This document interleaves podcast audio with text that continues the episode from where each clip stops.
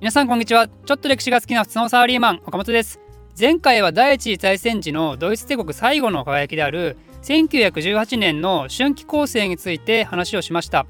ドイツはロシアとの単独講和も相まってこの時に帝国最大半島を達成してましたよね。だけどその半島というのは完全にキャパオーバーでドイツ帝国の実態は骨粗しょう症の巨人だったと。そしてドイツ最後の大攻勢ももう終わりが見えてしまってついに今度は連合国側から大反撃を食らうことになります。その結果ドイツ率いる同盟国側は崩壊してそして第一次大戦は終焉へと向かうことになるわけですね。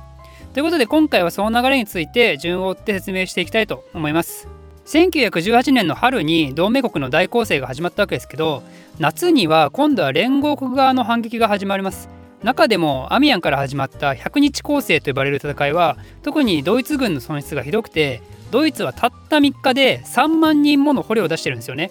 ルーデンドルフは後々この日のことをドイツ陸軍暗黒の日と呼んでます。ちなみにドイツがこれだけ捕虜を大量に出すことは今までなかったみたいなんですよ。別にドイツが苦戦しなかったわけではないですよ。何度も話はしてる通りですけど同盟国側も連合国側も攻勢に出ようとして失敗することが多かったんでドイツ軍の被害は甚大だったんですけどでも捕虜の数で言うとこれほどまで多くはなかったんですよ。じゃあちょっとそこに着目してなぜ18年に入る前は捕虜をあまり出すことがなかったのか。逆に言えばなぜ突然18年に入ってからドイツは大量に捕虜を出してしまったのか。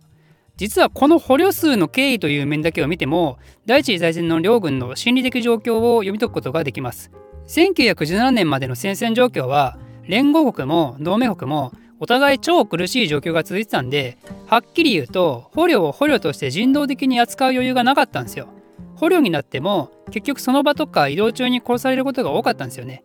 あとはその捕虜を送る際にも護送するために兵士をつけなきゃいけないとかただでさえ人員確保が難しくなってる中敵国の捕虜なんかのために人を割く余裕がなかったんですよ。だから捕虜で捕まっても決して安全であるとは言えなかったんですよね。なので相手に捕まるぐらいだったらもう逃亡してしまった方が安全だと。それに対して1918年に入ってから連合国側がはっきりと優位な状況になってきたんでようやく連合国側が捕虜を受け入れる余裕ができてきたんですよ。そうなるとドイツ軍も相手に捕まった方が安全っぽいっていう情が広まってドイツ軍もどんどん投降する人が出てきたようですよね。まあ、少し話はそれましたがこの戦線西部戦線で連合国側の優位が確実なものとなると他の戦線でもどんどん連合国側の士気が上がって同盟国側の脱落が始まります。一番最初に脱落したのはブルガリアでこれは18年の9月に休戦を申し出てそれに連動する形であの大戦勃発の要因となったセルビアを抑えていたオーストリアもセルビアの首都のベオグラードを明け渡してバルカン半島から撤退しています。オーストリアの弱体化はそのまま勢いが止まらずですね。アメリカ政府が特に民族解放運動を支持したことからこの帝国の支配下にあったチェコ人なんかの反発運動が活発化してオーストリア・ハンガリー帝国はそのまま解体への道へ進んでいくこととなります。ついでに言えばサラエボ事件被害者のゾフィーもチェコ人でしたからね。なんかオーストリアの運命的なものを感じますね。もし彼女がチェコ人でなければ皇位継承者のフランツ・フェルディナントの結婚もスムーズに進んでその結果結婚記念日を早まってそしたらセルビアの告知記念日ともずれることになって下手したらサラエボ事件なんて起きてなかったかもしれないですからね。ある意味オーストリアにとって第一次大戦はチェコ人によって始まりチェコ人によって終わると。ちょっと 無理やりだいぶ無理やりっていう感じであの同盟国側の敗北はもう誰の目に見ても明らかなんですけどここに来てイタリアとベルギーが突然猛攻しだすんですよ。彼は何が目的だったかというと対戦勝利は確実だったんでその後の講和条約を有利に進めるために存在感を出したかったんですよね。こんな感じで終戦間際は無駄な戦いが起こったりします。もはや何の意義もない戦いにもかかわらず彼らの政治的事情から例えばイタリア軍は4万弱オーストリア軍は13万の損失を出したりね。まあそういうことが起こるわけですよ。悲しいですよね。人間ってね。そしてついに10月に入ってドイツも休戦の申し出をすることとなります。ここら辺からドイツも敗北の責任転嫁の話がひどいんですよ。戦争方針の主導権を握ってたのはルーデンドルフであるのは間違いないんですけど彼は最後にその責任は軍ではなく政府にあるって言い出すわけですよ。現場は頑張ったのに国が適切なサポートをしなかったせいであるってことですね。でもその言葉を受けてとある皇帝側近は戦争中の政治家は俺らじゃなくててめえだろっていう火の玉ストレートなコメントを日記に残してます。でルーデンドルフはこのままだと戦犯として裁かれるのを恐れて11月には外国人のふりしてスウェーデンに亡命することとなります。ちなみに彼はそのままドイツへの復讐の鬼となって翌1919年にはドイツへと帰国してあのヒトラーと一緒にドイツ帝国の次のドイツ国家であるバイマル共和国打倒運動を起こすことになりますが、えー、それはまた別の話ということで他のドイツ国内の内輪もめの話をすると海軍の話もまた有名で海軍って全然活躍してないじゃないですかこの対戦中。海戦の話はちょっと省略しましたけどそれでも決定的な勝利はしてないし陸軍は文字通り死ぬほど努力したのに海軍は何してたのと。熱段階すらってこのまま休戦すると言われるのは間違いないんでそれはさすがに海軍のプライドが許せなかったんですよ。厳密に言うと海軍将校のプライドですけどね。海軍将校たちの信頼が地に落ちて大戦後の出世ができないと。そういうことで彼らも彼らで最後に一花咲かせようとすでに政府が休戦交渉をしてにもかかわらず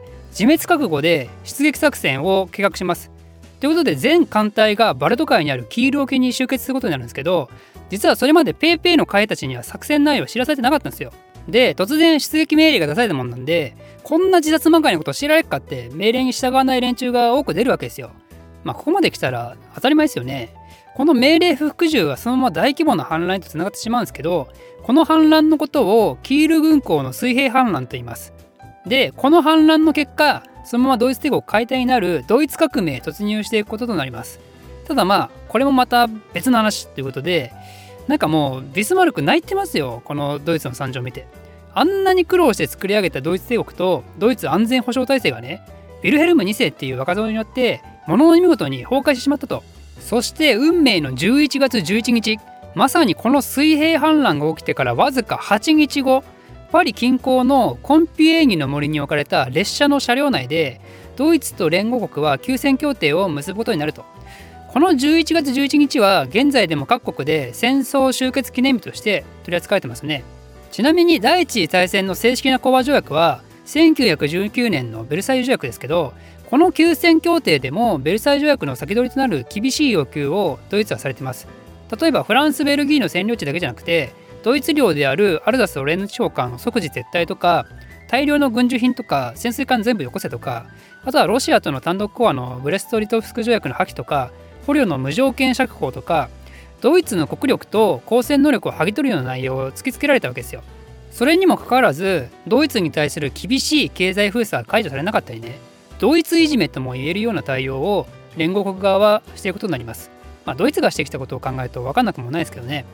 そして1919年の6月28日ベルサイユ宮殿の鏡の間で対ドイツ講和条約が調印されてその後も同盟国家と講和条約調印が続いて軍人だけで1000万人以上の死者を出した世界史上初の世界大戦は正式に終了することとなります。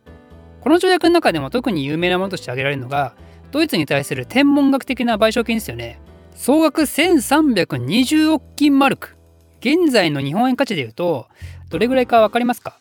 なんとですね200兆円ですよ。200兆。こうなってしまったのは全て総力戦による多大なる経済負担が各国で生じてしまったこととあとはイギリスやフランスはアメリカ様に追加戦力のために借金してましたからねその全てのツケがドイツに来たわけですよ。だけどケインズっていう経済学者が算出したドイツの現実的な支払い可能額は最大で400億金マルクと見積もってたんでやっぱりもともと非現実的な数字なんですよね。だからドイツが死ぬ思いするのは間違いないんですけどそれを受け取れないとイギリスもフランスも戦後復興とアメリカへの返済ができないしもうみんな泣いてるんですよ欧州諸国は。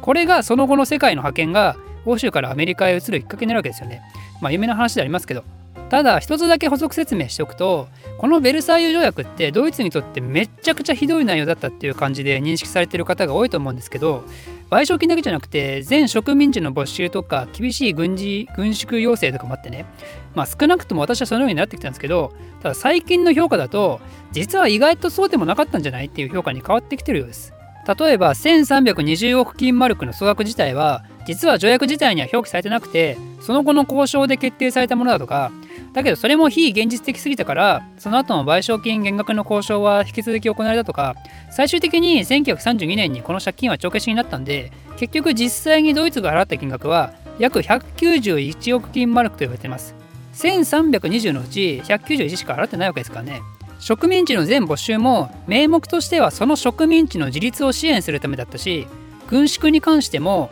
本当はドイツが率先してやった後連合国側もするという話だったんですよ。だけどその後連合国側は植民地の自立の支援もしなかったし軍縮だってしなかったわけだし結果としてドイツだけが極端に国力が下がってしまうものになってしまったんですよね。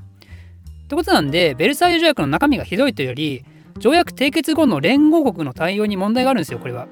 その結果怒りに燃えたあのナチスドイツが大戦後に発足した世界秩序維持のための国際連盟を脱退することになるんですけどまあそれもまた別の話ということでということで今回は日本にとってはあまり馴染みのない第一次大戦を取り上げたわけですけど今回少しでも第一次大戦に興味を持っていただいた方は今回の話はまだまだざっくり部分が多いですのでもう少し深掘りをしてもらえるとより一層この大戦の過酷さや虚しさを知ることができると思います。そんな過酷な歴史を知った状態で大戦の舞台なんかを巡る旅をしてみると単なる旅行とはまた一味違った体験ができることかと思います。コロナが落ち着いたら是非やってみてください。ちなみに私はまだヨーロッパ旅行 したことはありません。コロナついでにちょっと話をすると一つプチエピソードがあるんですけどコロナのパンデミックのせいで一時期再注目されてたスペイン風邪ってあるじゃないですか。死者数1700万から5000万っていうとんでも感染病ですけど実はこれ第一次大戦の時に起こってるんですよね。でスペイン風邪って第一次大戦と密接に絡んでます。ドイツ軍の感染者は50万人いたとかアメリカ軍死者の半数は実はスペイン風邪によるものだとか言われてますね。このインフルエンザが登場したスペイン自体は中立国なんですけどやっぱりこの第一次大戦の欧州における大移動とかそして塹壕とかの不衛生な環境と集団生活とかねめっちゃ密じゃないですかこんなの。あとは軍人だけでなくて一般国民も慢性的な栄養不足による体力の低下とかそういうものによって流行に拍車がかかったのは間違いないんですよね。